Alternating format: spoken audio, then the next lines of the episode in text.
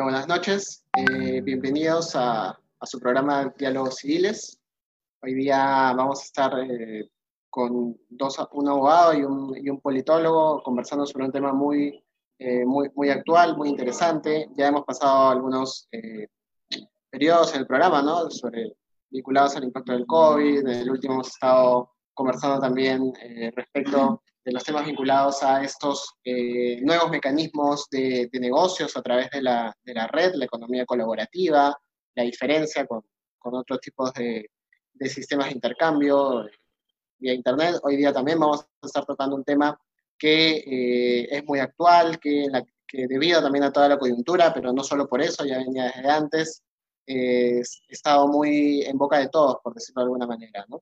Es ese tema de el manejo de la infraestructura vinculada a las telecomunicaciones, sobre todo haciendo particular énfasis en el tema vinculado a, las redes, ¿no? vinculado a, esto que a veces la gente siente algún rechazo, vinculado a la colocación, por ejemplo, eh, de una antena eh, o, o, simplemente por, por, el miedo que puede haber alrededor de eso, pero eso vamos a ir aterrizándolo poco a poco a lo largo de este, el del día de hoy, ¿no? en este espacio, para conversar sobre este tema del despliegue de la infraestructura, de las telecomunicaciones, ¿no? las posibilidades que hay todavía para nosotros, considerando que no tenemos un desarrollo muy grande en este ámbito. Tenemos a, en primer lugar a Carlos Infante, eh, amigo de la, de la universidad, es licenciado en ciencia política por San Marcos, eh, cuenta también con estudios en buen gobierno y sistema electoral por la Universidad de Piura, en un programa vinculado al Jurado Nacional de Elecciones y al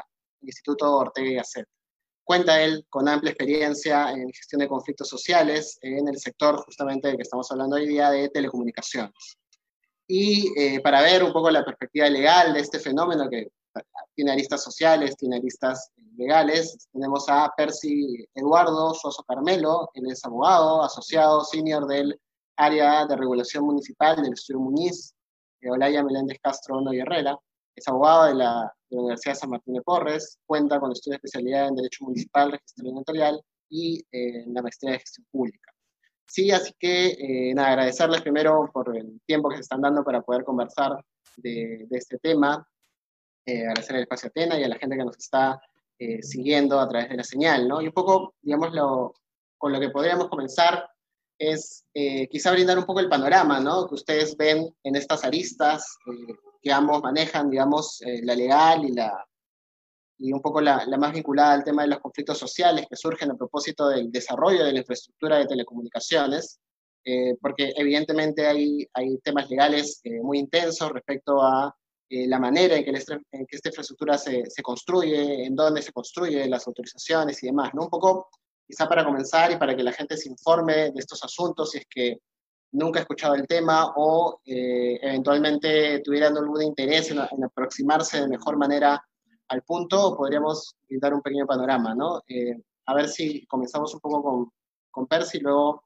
vamos a ver el otro, la otra lista, digamos, con, con Carlos, ¿no? buenas noches, Percy, y bienvenido.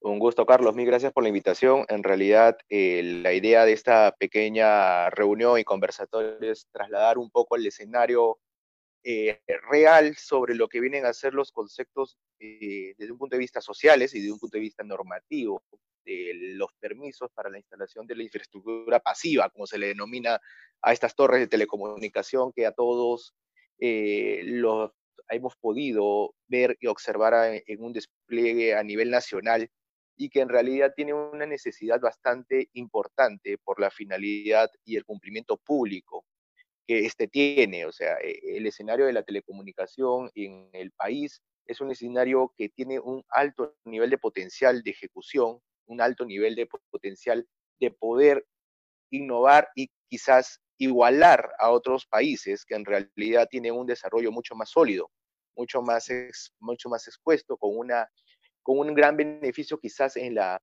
en las personas y en el sector de carácter social, porque evidentemente el desconocimiento o la falta de, de, cultura y estos mitos existentes del, de la posibilidad de enfermarse de un cáncer, de la posibilidad de transmitirse el COVID y demás condiciones hacen que sea limitante también para, la, para las empresas y para el mismo Estado poder regular algunos conceptos de este tema.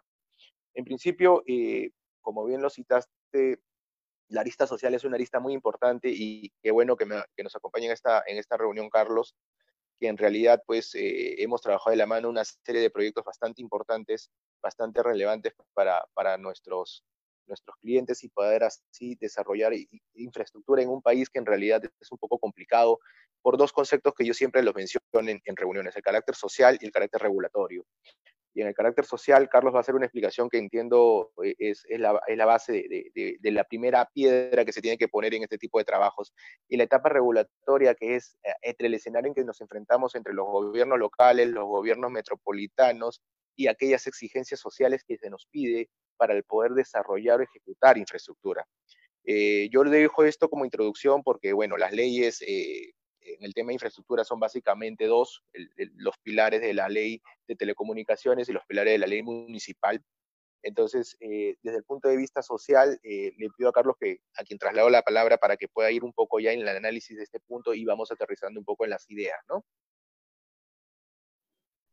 Así es, este, bueno, buen viernes, feliz inicio fin de semana para todos. Eh, gracias Carlos por la invitación, gracias Percy también por, por compartir con nosotros este, este espacio. Y bueno, como, como bien mencionas, en realidad este tema de las telecomunicaciones es mm, relativamente nuevo y complejo. Hay algunos puntos muy importantes que resaltar. En primer lugar, que en realidad se trata de un servicio público y es algo que no lo considera así la gente, justamente porque en realidad es un servicio público que ha sido externalizado. ¿Eso qué significa? Que, bueno, en realidad se le ha delegado a los privados la principal tarea de la prestación de este servicio.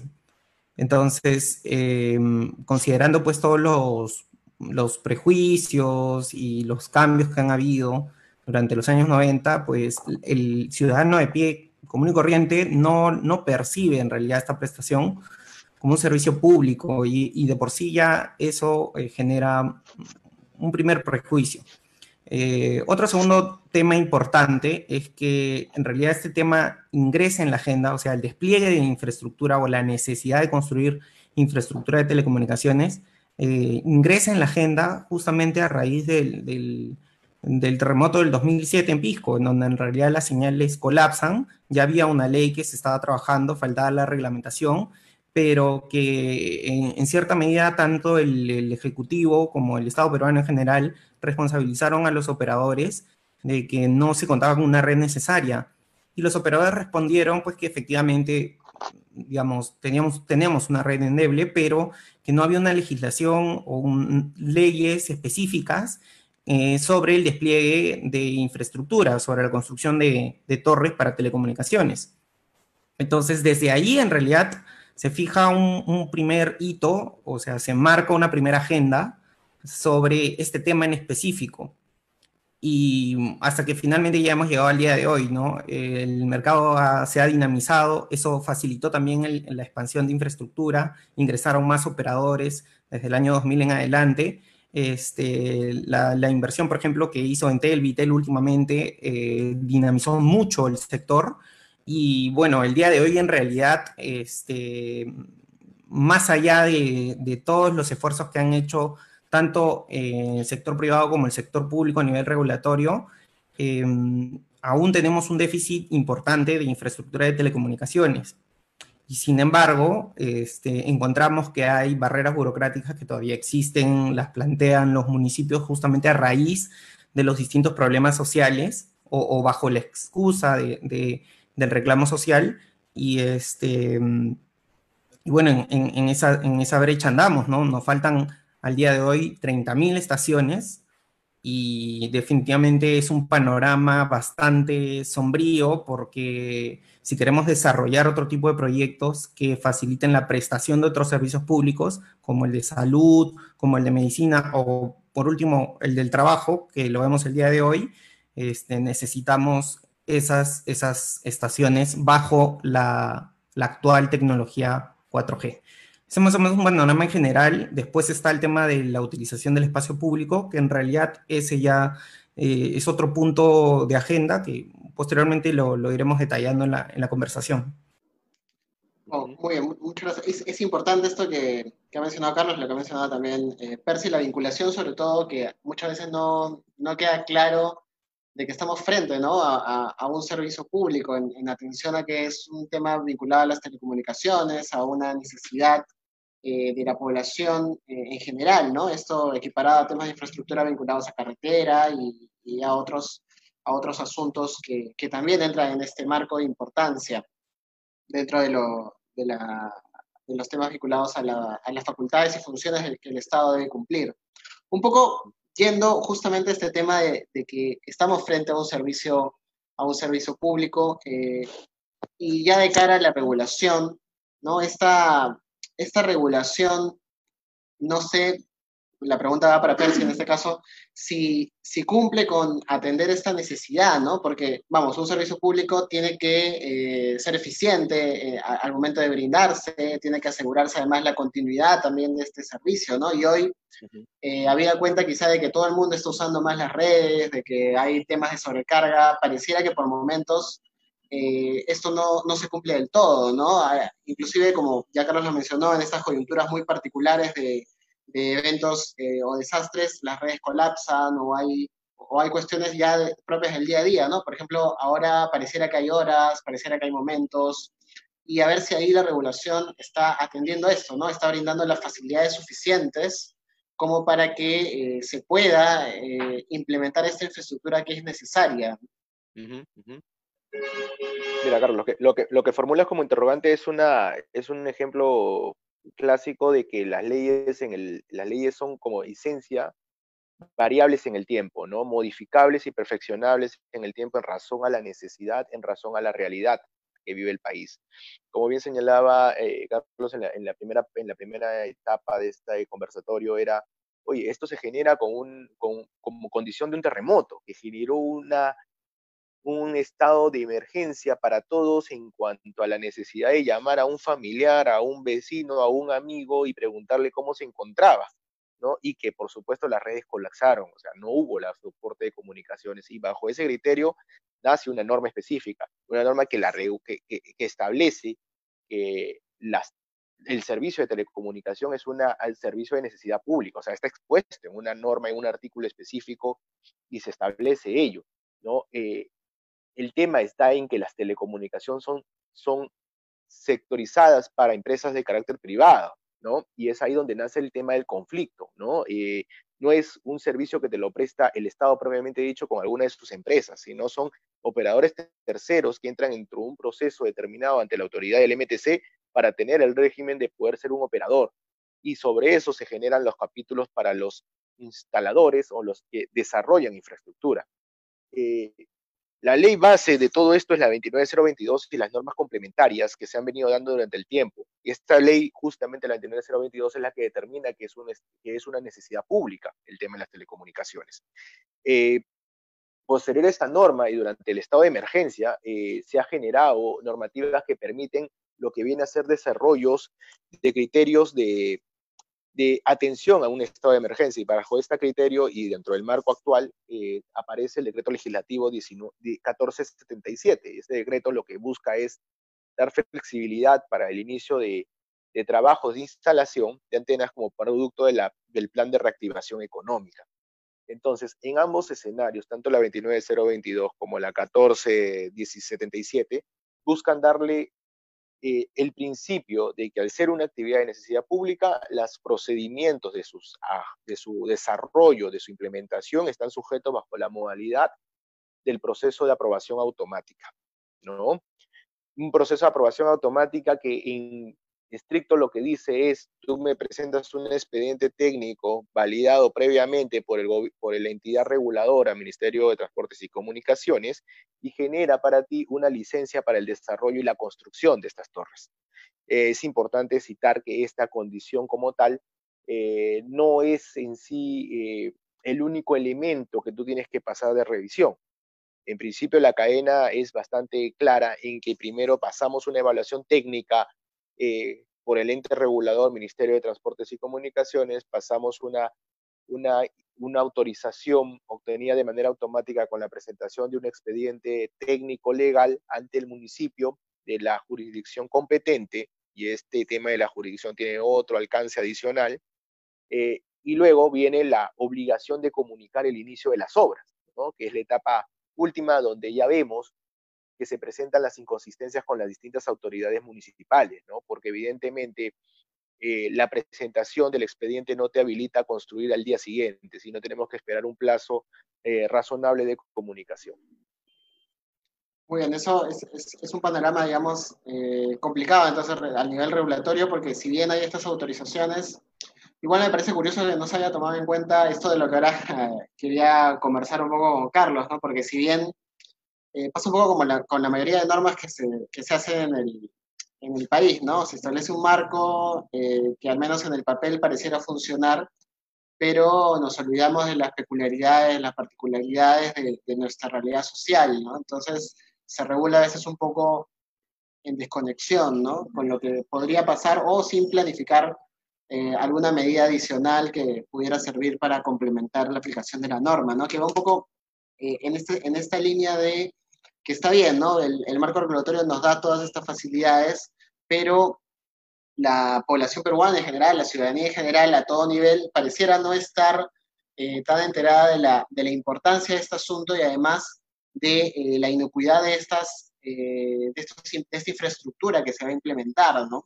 Porque justamente, digamos, a raíz de estas facilidades que existen para desarrollar esta infraestructura, eh, es que se generan, me parece a mí, algunos de los conflictos, ¿no? Porque esta facilidad que se brinda sin, entre comillas, una, una, consulta adicional, porque vamos, tampoco no viene al caso realizarla, me parece a mí, eh, pareciera ser también un poco el germen del, del, asunto conflictivo, ¿no? La gente de la nada ve eh, que hay publicidad que te dice que puede haber afectaciones a mi salud, en fin, la facilidad con la que se obtiene ahora esta información no sé un poco ahí, Carlos, ¿qué, qué piensas de esto? ¿no? Porque si bien la norma nos da todas estas facilidades, parecía haber un rechazo muy fuerte ¿no? a nivel eh, social en este asunto. Bueno, básicamente se trata de un psicosocial. Entonces, este, y un poco, digamos, lo que se refleja en la sociedad también se, se refleja en, en, las instituciones. Entonces, eh, la aplicación de la norma de, esta ley 29022 y sus modificatorias y reglamentos, en realidad han, los gobiernos locales eh, han, demorado mucho en adecuar sus procedimientos para la aplicación de la misma. Y entonces, eh, eso es por un lado, y generando pues posteriormente barreras burocráticas y demás, pero digamos, el trasfondo de eso es que eh, en realidad, en líneas generales, los gobiernos locales no, en muchos casos no están muy preparados. Este, y, en segundo, una segunda motivación que sería muy importante, es en realidad la más importante, es que tienen el temor al rechazo eh, vecinal. Entonces tienen el temor a que los vecinos simplemente se le vengan encima por el cumplimiento de, de una norma y es ahí en donde vienen pues distintas acciones que terminan siendo pues arbitrarias. Ahora, frente, toda política pública tiene un plano comunicacional, o sea, el Estado finalmente decide dar las facilidades para que los, eh, el sector privado despliegue la infraestructura, eh, pero estas decisiones y estas facilidades eh, facilidades relativamente hablando, porque en realidad el sector no ha crecido al final como, como se ha esperado, a pesar de las medidas. Este, pero mm, todas estas medidas tienen que ir de la mano con un plan comunicacional. Y es algo que en realidad se ha visto, se vio de hecho en el año, me parece, 2016, 2017 con la campaña de Antenas Buena Onda, pero no fue una campaña sostenida, o sea, no, no se sostuvo en el tiempo y por ende el ciudadano de común y corriente no tenía con quién contrastar la información que recibe a partir de las noticias falsas.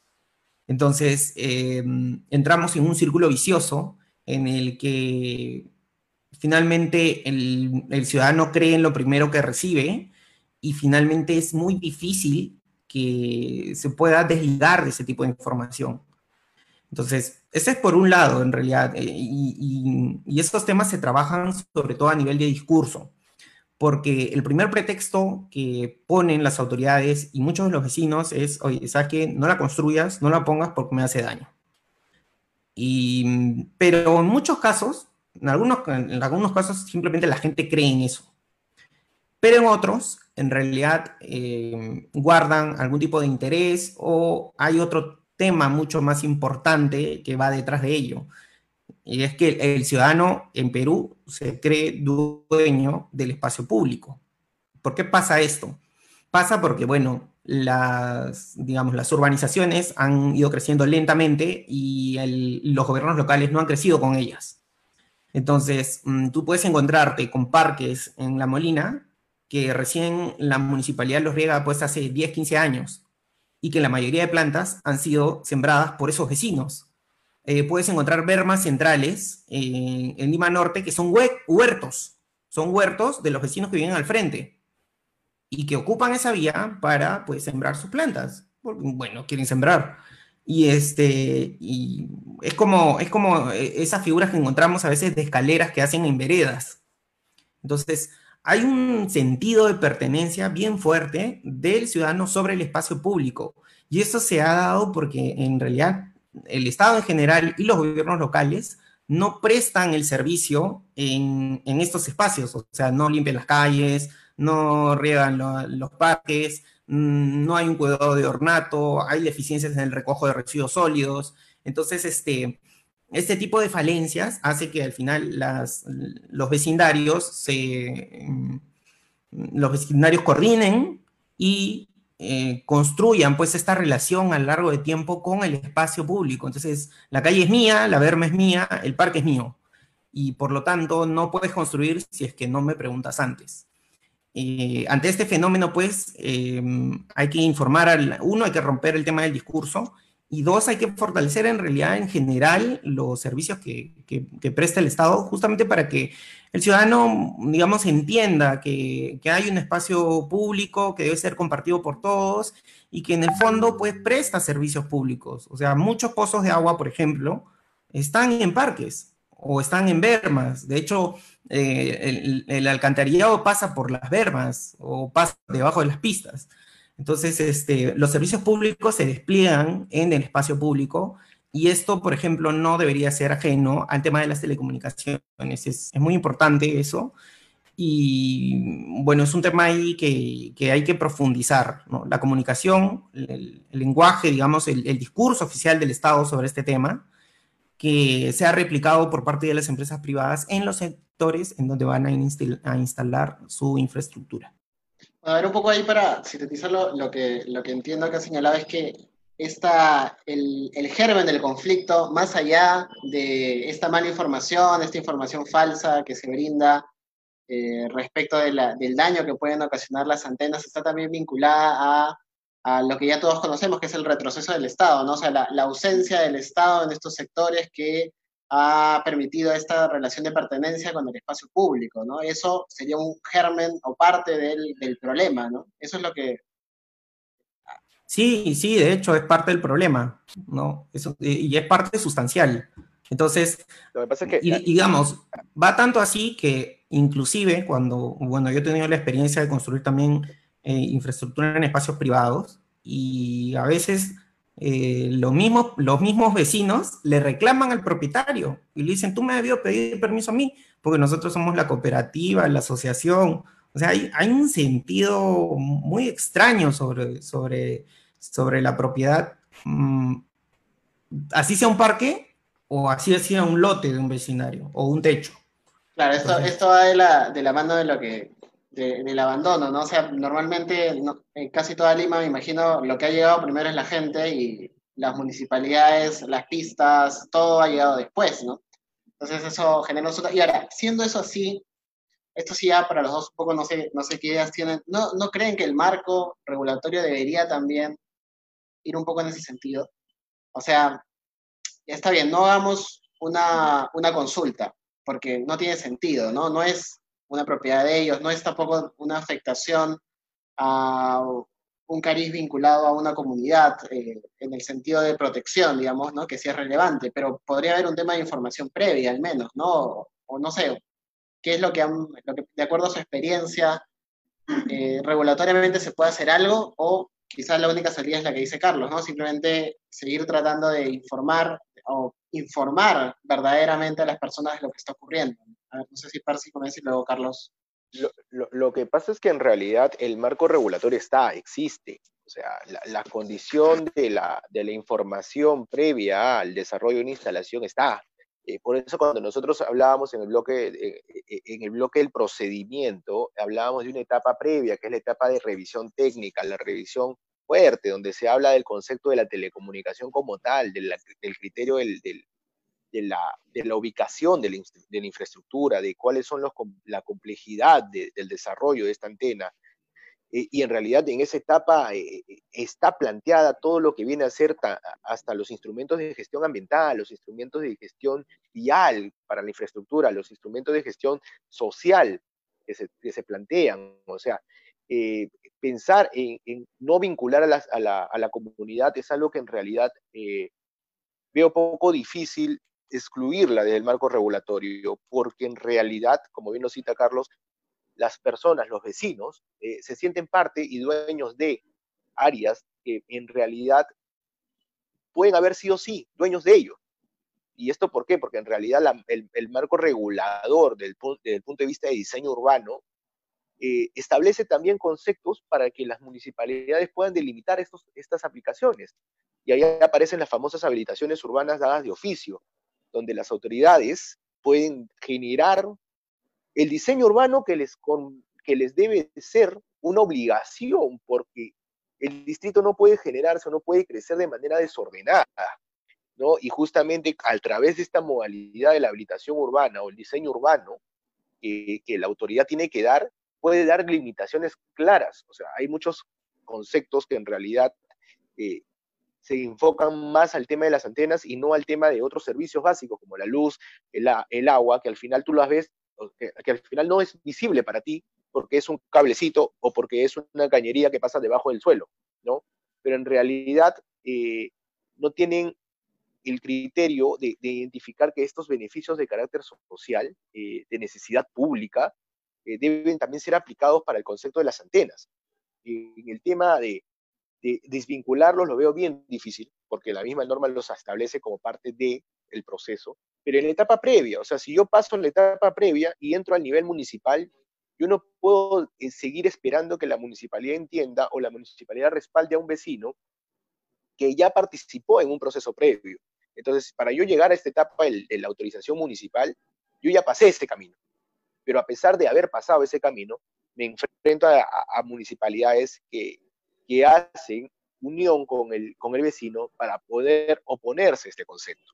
Entonces, ese elemento creo que es lo que es irregular y lo que se viene cuestionando a nivel administrativo municipal, a nivel judicial, con sentencias favorables por este criterio y a nivel del INDECOPI, ¿no? Entonces, eh, este elemento yo creo que es un elemento que es muy, muy, muy gaseoso de poder excluirlo, pero que al final va a ser, eh, es básicamente sustancial, o sea, la necesidad de educar creo que es la base para que esto pueda, pueda mejorar.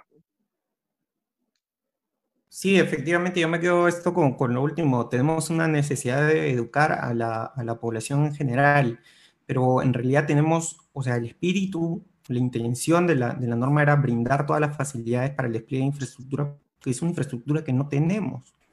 O sea, nos falta 30.000. Entonces, a tecnología 4G. Entonces, em, el despliegue en realidad, más allá de todo el, digamos, todo, el proceso de modernización, de la liberación de barreras, este, todavía no llegamos a ese objetivo, ¿no? Y entonces, este, no podemos, digamos, exigir, preguntarle a la gente si es que quiere una estación o no sobre su espacio público, porque en realidad estaríamos entorpeciendo todo este proceso enorme de garantizarle al ciudadano un servicio de cobertura y de calidad. Entonces, como en realidad no podemos pedirle permiso porque, en porque demoraríamos muchísimo más el despliegue, porque mira, ni siquiera crecemos creo que ni a mil estaciones al año. Entonces, si me faltan 30 mil, entonces estamos a 30 años de retraso. Entonces, no le puedo preguntar a la, a la, a la gente porque, porque finalmente este, el servicio es para ellos, pero a la par tampoco no podemos ser ajenos a todo el fenómeno social que está pasando. Entonces es ahí en donde se tiene que liderar una campaña comunicacional permanente, sostenida, digamos, una, una fuente de datos oficial eh, que debería promocionarle al Estado, ¿no? El Estado no tiene un discurso oficial sobre las estaciones más que lo que dice la norma. Y hay que comunicar en ese sentido a los vecinos. Ahora, una vez que tengamos ese marco, yo creo que es mucho más fácil comunicarle al ciudadano de que estas estaciones finalmente mm, no le hacen daño, que digamos van a, van a ser en beneficio de ellos, que van a poder ellos eh, servirse de otros servicios, como el, por ejemplo, ¿no? el de salud, el de medicina, el de educación, y que lo van a hacer pues justamente con, con, calidad. Entonces, este, ahora, el, es un tema de liderazgo también. O sea, eh, tranquilamente por poner un ejemplo, mm, basta, digamos, con hacer un volante en el momento que le vendes un celular a alguien. O sea, los, operadores podrían darle información oficial del Estado en sus locales de venta. Entonces, porque no hay ahorita mayor penetración dentro de la población al servicio de telecomunicaciones que no sea a través de la venta de un equipo de celular. O sea, es mucho más fácil que un hogar tenga un celular tecnología, la tecnología que fuese, antes que, antes que un internet que venga de fibra. Entonces, este, yo creo que sí se cuentan con los canales, con las herramientas, pero eh, es un tema de liderazgo, ¿no? De organizar y de finalmente comunicar. Este, me parece que ahí hay, hay el MTC como ente rector tal vez debería eh, generar un mayor esfuerzo para construir este tipo de consensos y, este, y establecer un, discurso un poco más sólido que facilite a todo el sector que en realidad no solo son los cuatro operadores, ¿no? Estamos hablando pues de más de 50 empresas que son las que finalmente construyen estas estaciones y que eh, ellos sí requieren de un discurso oficial, ¿no? Porque en realidad cuando uno va a un sitio, más allá de lo que tú leas o le presentes el volante de la OMS o, digamos, los distintos estudios, este, no hay un respaldo mm, sobre este tema, ¿no? Entonces ahí, digamos, eh, hay mucho todavía que, trabajar, a pesar de que tenemos toda la, cancha, ¿no? Más o menos pintada. Bueno, eh, igual lo, lo comenté eso también porque había visto una pregunta aquí que, que, hacía referencia a esto, ¿no? ¿Hasta qué punto es ese grado de coordinación previa de la, de la Persi? Pero bueno, sí, es que en efecto la, el beneficio y además al tener la condición de servicio público existe una necesidad, ¿no? De hacerlo con inmediatez. Entonces, sí, sí, desde ese punto de vista, legalmente, digamos, tiene un marco, un marco lógico.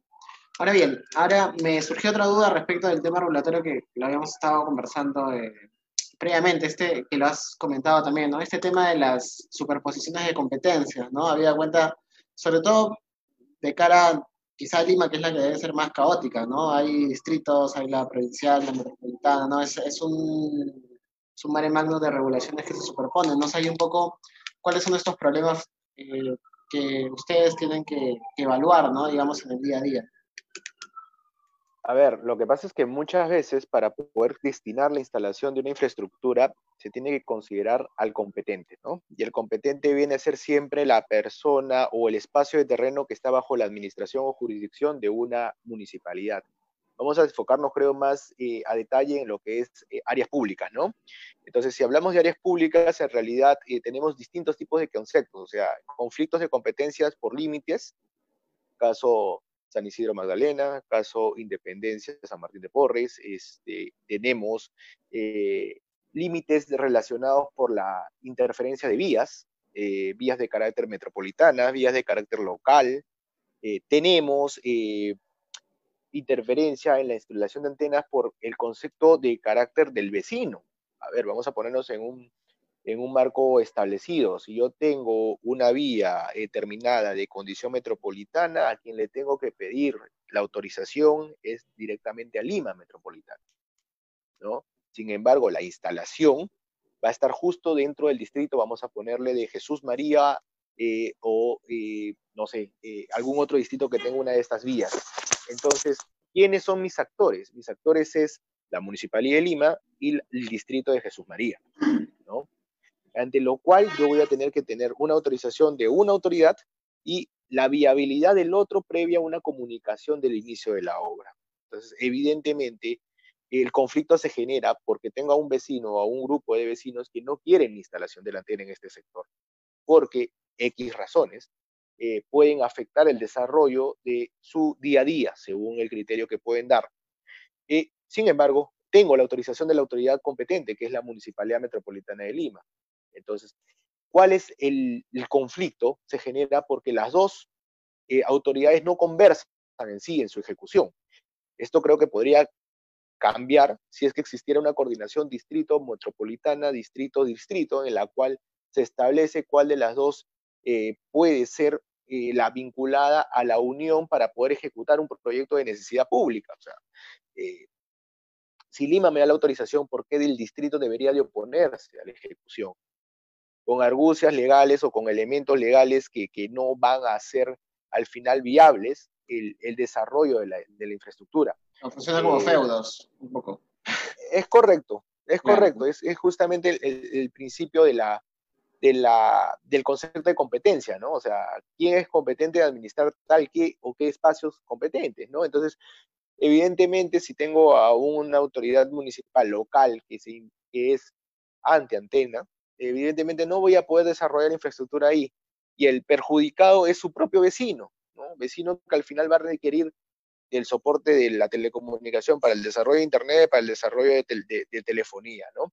Entonces, este concepto de la competencia es un tema que es bastante relevante, ya con mucho análisis jurídico de, por vista, o sea, de pronunciamientos judiciales y de Indicopi ya largamente determinado, pero que siempre se va a condicionar a un entorno del desarrollo y el tipo de infracción o medida, leguleyada, si tú quieres llamarlo así, de la autoridad local para poder oponerse a este tipo de, de, desarrollos, ¿no? Un poco eh, para continuar contigo, a ver, ya, está bien, ¿no? Ya, tengo la autorización, imaginemos que estamos en el mejor de los casos, ambas municipalidades se pusieron de acuerdo y tengo todo listo. Voy el día y eh, resulta que tengo el impedimento ya no de ninguna, ningún ente legal, digamos, sino es la misma gente la que se está poniendo. Ahí existen igual mecanismos legales o en buena cuenta se acabó, ¿no? Igual ya no puedo hacerla porque la presión social es muy fuerte.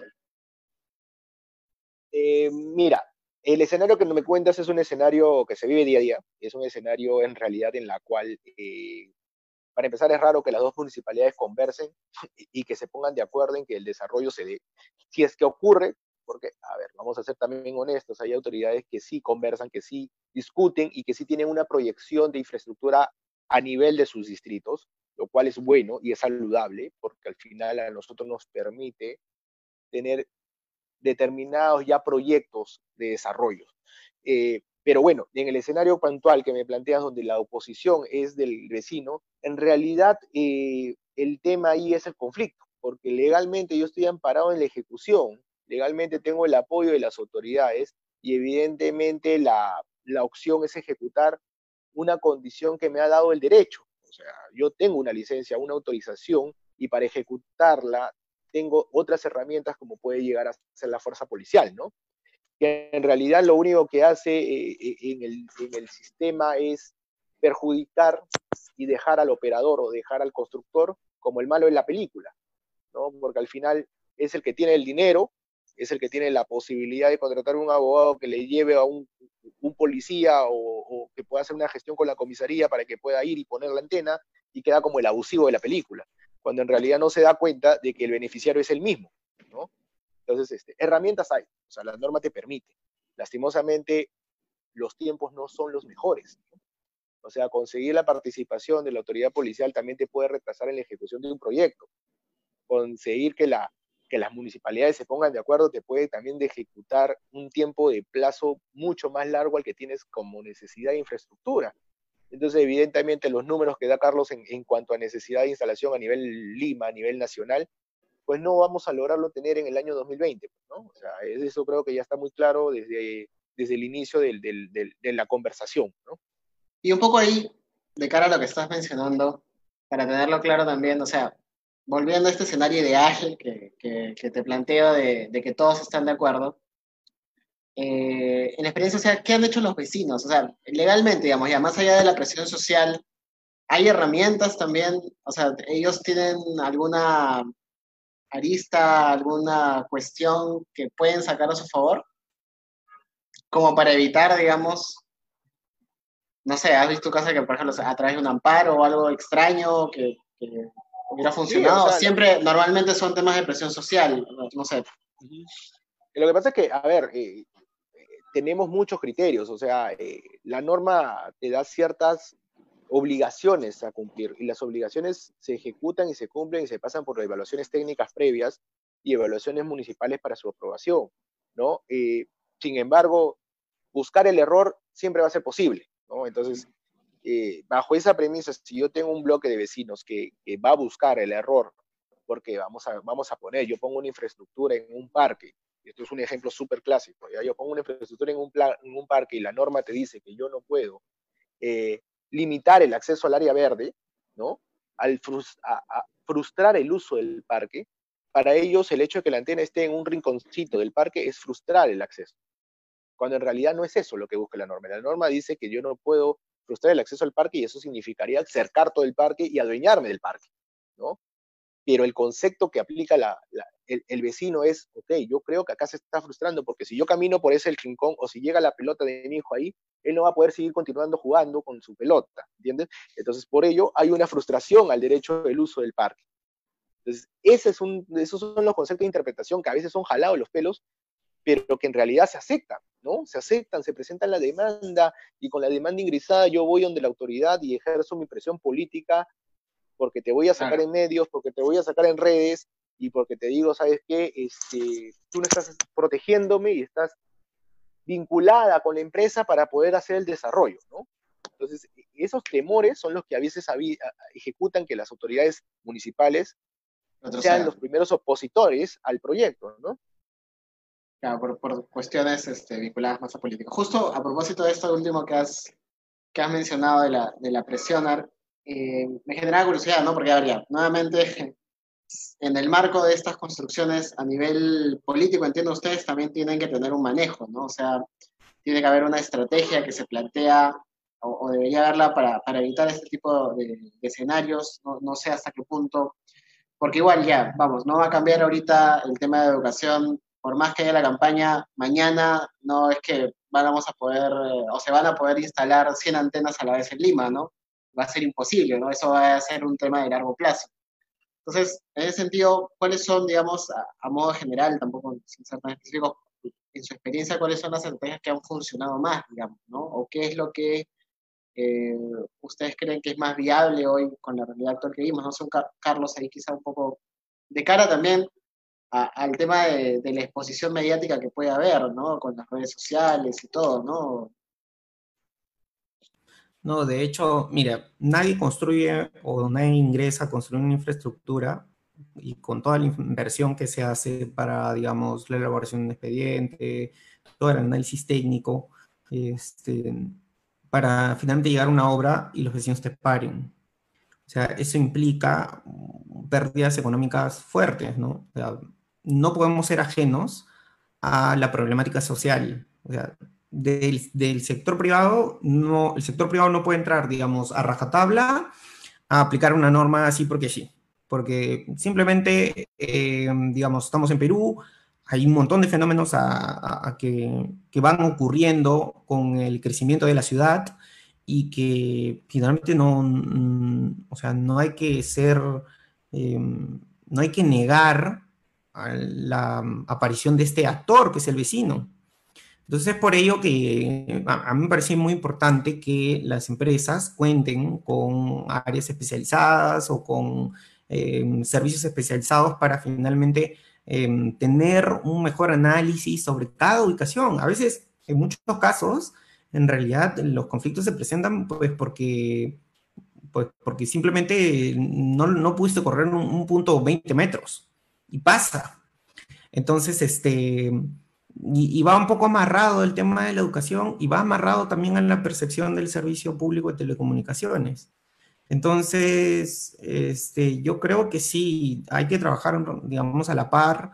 El Estado debe tener un discurso general, las empresas tienen que tener un discurso específico por cada ubicación dentro de todo este marco, este, porque, digamos, em, agudizar algunos conflictos pueden terminar o, impactar no solo en temas de reputación, sino eh, podrían detener incluso el desarrollo del sector.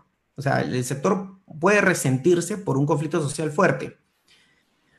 Pongo una experiencia muy, muy, muy puntual. Este, eso pasó hace, hace, me parece, hace dos años con un competidor, ¿no? una empresa de, este sector, que le quemaron un camión en el Agustino. Y fue, se transmitió en vivo, empezaron a hablar del tema. No es usual en realidad que, que durante un conflicto social incendien un camión. Y esto pues conllevó pues a que en realidad muchas de las empresas detengan sus inicios de obra. ¿Por qué? Porque el, vecino como un corriente que recibe esta información de este, los medios de comunicación, se empodera pues y dice, bueno, si allá quemaron el camión y no pasó nada, ah, entonces yo acá yo también. Entonces, este, eh, en ese sentido, pues también eh, sí tiene que haber trabajo fuerte eh, a nivel, sobre todo, en medio. ¿Por qué? Porque las experiencias que normalmente se resaltan en los medios de comunicación sobre el tema del despliegue de infraestructura de telecomunicaciones son experiencias negativas, son experiencias de conflicto. O sea, nunca vas a ver, por ejemplo, este, vecinos se ponen de acuerdo con la empresa para instalar una infraestructura en un parque y ejecutar un proyecto local. Eso nunca lo vas a ver en televisión. Y digamos, experiencias así hay muchísimas, ¿no? Yo he liderado varios de estos procesos de comunicación, llegando a buenos acuerdos, buenos entendimientos con vecinos, y este, y digamos, ahí nadie nos cobertura, ¿no? Pero cuando de repente tienes un conflicto y tienes unas vecinas que están protestando, eso sí sale en la televisión y eso sí afecta la reputación y si es que el conflicto no es bien manejado, puede resentir el despliegue en el sector por algunas semanas. Y eso en realidad como país sí nos, nos afecta. Y hay una pregunta, de cara a este manejo de los conflictos. Eh, ¿Tú crees que hay alguna diferencia entre el manejo del conflicto, no sé, en una, en una, ciudad tan grande como Lima y en otras ciudades más pequeñas, quizá con, con otras condiciones? ¿O digamos que ocurre más o menos similar las circunstancias, más allá de estas diferencias? De. Lo que sucede es que hay, Claro, lo que sucede es que hay, en realidad hay distintos actores y los actores se manifiestan de formas, o sea, la manifestación del conflicto en diversas zonas del país termina siendo muy distinta. O sea, tú puedes tener zonas en donde su manifestación de violencia resulta muy simbólica y poderosa. O sea, me ha tocado, ah, me ha tocado algunos casos en donde tengo vecinos saliendo de negro en televisión ¿Por qué? Porque falleció el distrito porque pusieron una antena, ¿no? Como que hay otras expresiones que son mucho más violentas, este, como que hay actores también que inclusive pueden pesar muchísimo más que cualquier autoridad local. Y a veces resultan pues ser actores no convencionales, ¿no? O sea, en muchos casos este, hay, hay, hay temas de extorsión y, digamos, ahí no hay municipalidad que valga. Y lamentablemente, digamos, cuando crece la ciudad, llega el agua, llega la luz, e inmediatamente estamos llegando nosotros, porque se genera la necesidad y hay que garantizarle la prestación del servicio público a esa zona. Y lo mismo sucede en las zonas, digamos, que ya están más consolidadas, en donde ellos, eh, estas zonas más consolidadas son las que eh, exigen mejor calidad del servicio, ¿no? O sea, mientras de repente vemos noticias en donde te dicen los niños en Puente Piedra recibieron las tablets, pero no tienen señal y reclaman señal, tienes en otro lado, en zonas ya muy eh, consolidadas, en donde los, los, los ciudadanos, los vecinos, tienen todos esos artefactos, tienen el servicio, pero simplemente no, no les da la calidad para disfrutar al máximo eh, las prestaciones que les puede eh, dar un aparato, ¿no? O sea, el gaming, no sé, ver en un video en 4K, etcétera. Entonces, este, yo creo que sí, ahí hay que, hay que incidir bastante y, la empresa privada no puede ser ajena en la sensibilización al, vecino, tiene que ser parte también, pero este, de la mano con un marco comunicacional nacional. O sea, no existe eso ahorita y por eso estamos un poco lentos. Ahora, no podemos pedir permiso tampoco, porque en realidad no se trata tampoco, pues, de, la afectación sobre, sobre el medio ambiente es tan menor que, digamos, someter a procesos de diálogo largos, extensos, no, a veces no, no, no, no digamos, no, sí generan un retraso importante en, en ese sector en donde pues, este, como le digo, faltan 30 mil, o sea, estamos 30 años retrasados. Ah, y, con el 5G es brutal, o sea, va a ser, es exponencialmente mayor, es inimaginable. Claro, de hecho, aquí mismo no se nota tanto la diferencia porque todos, digamos, usamos, usamos todo el tiempo la misma red y estamos acostumbrados a las lags, a las demoras, ¿no? Pero cuando uno uno sale, digamos, y ve otra realidad con otra, otro tipo de cobertura distinto, uno se da cuenta de que, de que realmente la diferencia es grande, ¿no? Eso es algo que, no sé, bueno, cuando uno ha salido, uno se da cuenta de que uno puede utilizar su equipo de, mucha mejor manera y en cualquier lugar, incluso para salir un poco del tema del Internet, eh, no solamente a nivel de Internet, sino incluso las llamadas. Las llamadas son, en, en, general, en todo el país son malas también, o sea, no, no son este, eh, no son amigables, ¿no? Se cortan, no importa dónde estés, ¿no? Y es justamente producto de estas grandes falencias eh, que tenemos en la infraestructura en general de telecomunicaciones, que como lo hemos ido conversando esta noche, están vinculadas eh, quizá más que a deficiencias regulatorias, que las hay, pero no tantas, digamos,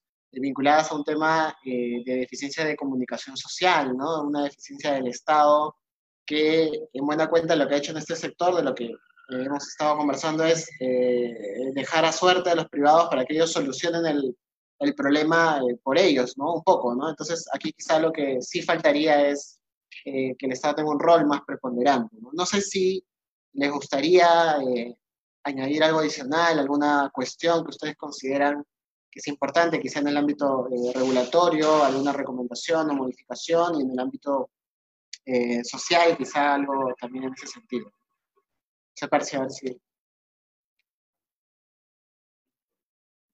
La reflexión y, quizás el, tomar en cuenta de un poco la experiencia o la poca experiencia que nosotros podamos tener del, manejo es que el problema básicamente se, se, gestiona o se nace producto de que hay una autoridad macro, base, Ministerio de Transporte y Comunicación, que debería integrarse en el juego, ¿no? O sea, debería de tomar la camiseta y decir, señores, es una necesidad pública y vamos a trabajarlo de la mano, privado, Estado y gobierno local.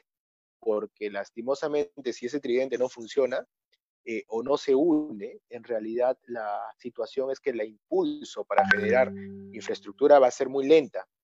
Y aparte de lenta, es demasiado oneroso, costoso, por los inconvenientes que se pueden generar durante el desarrollo. Como bien dice Carlos, yo propongo mi instalación el día 1 y el día 1 no llego por un conflicto social, en realidad el costo que implica retroceder por no instalar esa antena es enorme, ¿no? Y si se cae la ubicación, se cae el desarrollo de la, instalación y demás, los conflictos son ya legales. O sea, ¿por qué tenemos que perjudicar al gobierno local o o destinar recursos de la misma población que está basado en su pago de arbitrios, en su predial, en el pago de, algún otro servicio complementario que te brinda, a, una discusión de carácter legal contra una empresa que quiere hacer un beneficio para la comunidad, ¿no? Pasar por ahí significa también ya un poco de, de quitar el actor de, de, esencia de una municipalidad, ¿no? O sea, el gobierno local tiene que brindar los servicios para que la población de su jurisdicción se encuentre satisfecha de los servicios que se brindan. Claro, porque igual si no lo hiciera la empresa, lo tendría que hacer el Estado. O sea, eh, igual alguien tendría que hacerlo. alguien tendría que cumplirlo, ¿no? Claro, claro. alguien, tendría, alguien tendría que cubrir esa necesidad. Entonces, si tú se la trasladas al tercero, oye, ponte la camiseta y dile al tercero, el tercero empresa tiene que trabajar de la mano con nosotros. O sea, hay ejemplos muy contados en los cuales sí funciona el, el sistema donde tenemos pues este coordinaciones con los gobiernos locales y establecemos, oye, aquí puede funcionar porque aquí hay un saneamiento también de la población, un saneamiento territorial que te permite ejecutar obras en puntos que son ya destinados o ya propuestos por parte de la misma autoridad, pero esas son contadas, o sea, y es que el problema no solo va a ir en el tema del, del desarrollo de la infraestructura, sino un poco también el crecimiento de la ciudad, ¿no? La ciudad crece producto de invasión, crece producto de dejadez del propio gobierno, que en realidad no busca ser complementario. Y eso no solo aplica para el tema de telecomunicación, sino también aplica para otros tipos de servicios básicos. O sea, ¿por qué los cerros de Lima no tienen agua, ni luz, ni desagüe, no? Entonces, evidentemente, este, es porque el crecimiento urbano va, va ganándole al día a día de las autoridades locales. Y en vez de enfocarse en un desarrollo de carácter urbano que permita generar una paz entre todos para poder desarrollar criterios de necesidades públicas y atención a estos, se viene dando el conflicto, que en realidad no favorece a nadie, ¿no? Y el perjudicado es uno mismo, el usuario final. O sea, e, eso es algo que, a medida de reflexión deberíamos de, trabajar. Como bien decía Carlos, Antenas Buena Onda fue una comunicación muy, muy buena, llegó a todos con cancioncita incluida, ¿no? Y, venció mucho las barreras del hecho de que la antena daba cáncer, ¿no? Eh, y ayudó. Ahora, los últimos mensajes de texto que estamos recibiendo, creo que todos en los celulares, es porque se dan cuenta que es, es requerimiento necesario que las antenas se puedan instalar, porque si no la cobertura y esta intención del trabajo remoto, esta intención de la educación en línea, esta intención de buscar que todo se digitalice para evitar el contacto ante una enfermedad, una pandemia, nos ha ganado. O sea, lejos nos ha ganado. ¿no? va a colapsar todo. No solamente vamos a colapsar en, la salud, en, todo lo demás, vamos a colapsar también en los temas de telecomunicaciones que ya prácticamente paralizaría todas las actividades este, económicas. No sé, Carlos, ahí tú qué quisieras añadir en este, este punto ya para ir cerrando. es que es verdad, en realidad este servicio alguien lo tiene que prestar y lo tiene que prestar bien. Entonces, por un lado, tenemos pues a los privados que están tratando de avanzar, eh, digamos, todas las disposiciones que se han brindado en cierta medida por ahí facilitan. Igual hay algunos, hay algunos temas eh, a nivel de, permisos que son a veces más complejos de, gestionar. Este, pero por ahí, digamos, tenemos que seguir pensando y tenemos que seguir destrabando, porque nos, digamos, nos faltan 30.000, ese es por un lado. Y por otro lado, pues estamos pues frente a un Estado que en líneas generales es un Estado que, cuyos proyectos de ejecución siempre van lentos. La red nacional de fibra óptica, por ejemplo, está ahí, pues está casi de adorno. Y los proyectos de ejecución para el despliegue de la red nacional de fibra óptica que dependen estrictamente del Ejecutivo y del MTC están demorándose. Estamos hablando hoy día, revisé creo, el, revisé la ejecución presupuestal el día de hoy del MTC y está al 18%. Entonces, este, y en servicios de telco está creo que al 16. Entonces, digamos, por un lado tenemos las falencias de la gestión pública y por otro lado, pues tenemos a, los privados que, bueno, sabe si quien pueda, ¿no? Como en la pandemia, ¿no? Sabe si quien pueda, el que puede construye, el que puede no. Inclusive, el día de hoy los operadores en, realidad ya, ya, ya no, no, están construyendo, no están desplegando infraestructura, se lo encargan a otros proveedores justamente porque en realidad ellos están tratando de priorizar otro tipo de servicios, ¿no? La experiencia del usuario, por ejemplo, y, este, y al final los perjudicados somos los, todos los ciudadanos, ¿no? Los usuarios. Entonces, este, sí es importante ahí resaltar que falta un tema de liderazgo, que construya una agenda en común, que se facilite el despliegue de, las infraestructuras eh, por parte del sector privado que son necesarias. Este, el día de hoy hay que reorganizar toda la red porque, digamos, todos los grandes eh, centros de trabajo, todos los grandes centros de, labores, centros empresariales, centros comerciales han, migrado. Todos esos usuarios ya no se concentran ahí, se concentran en sus casas. Y cuando han ido a sus casas, no han encontrado la cobertura necesaria. Entonces, hay que generar una agenda en común para garantizarle el servicio a todas esas personas que el día de hoy están en sus casas haciendo el teletrabajo, haciendo la teleeducación, justamente para que puedan recibir esos servicios y los puedan eh, recibir de calidad. Y por otro lado, hay que destrabar todas las inversiones en el sector público para garantizar la conectividad de un Estado que tiene Internet, que no tiene posta, eh, perdón, no tiene Internet en las postas, no tiene Internet en las comisarías, no hay un sistema de interconexión entre, digamos, todo el Estado en general. Entonces, no podemos hablar de procesos de modernización tampoco si es que no se está interconectando todo el Estado en general. Entonces, ahí hay una agenda en común que está pendiente y que hay que, digamos, generar y construir el consenso para que el, ciudadano, el usuario final, sea el beneficiado. En efecto, ¿no? nos falta, es una tarea, es una tarea pendiente más, digamos, de las, de las tantas que tenemos en estos tiempos. Y es sobre todo importante porque digamos que si no nos podemos comunicar lo otro se complica más, ¿no? Que, es lo que estamos viviendo en este momento. Eh, como muy bien lo ha dicho Carlos en, esta última intervención, eh, hemos llegado a nuestras casas y el Internet no es el mismo que teníamos en nuestros trabajos. Ahora, más aún si eventualmente tienes que acceder remotamente a un equipo o tienes que hacer otro tipo de operación más complicada o, o las reuniones que tienes que sostener a lo largo del día. En fin, no hay un colapso también de este asunto. Bueno, eh, nada, agradecerles el, día de hoy su, su, participación. Creo que ha sido bastante interesante y, fructífero. De hecho, espero que los televidentes, los seguidores de la página eh, que nos han visto hayan encontrado también interesante todo esto. Eh, nos, vemos a, nos vemos en agosto. La siguiente semana vamos a, descansar un poco y nada, vamos a, a continuar con estos diálogos civiles que creo que están viendo mejor de lo esperado. Así que muchas gracias a Percy, muchas gracias a Carlos y eh, quizá eventualmente en otra ocasión los tenemos también. ¿eh? Muchas gracias. ¿eh? Gracias. Gracias, gracias. Chao.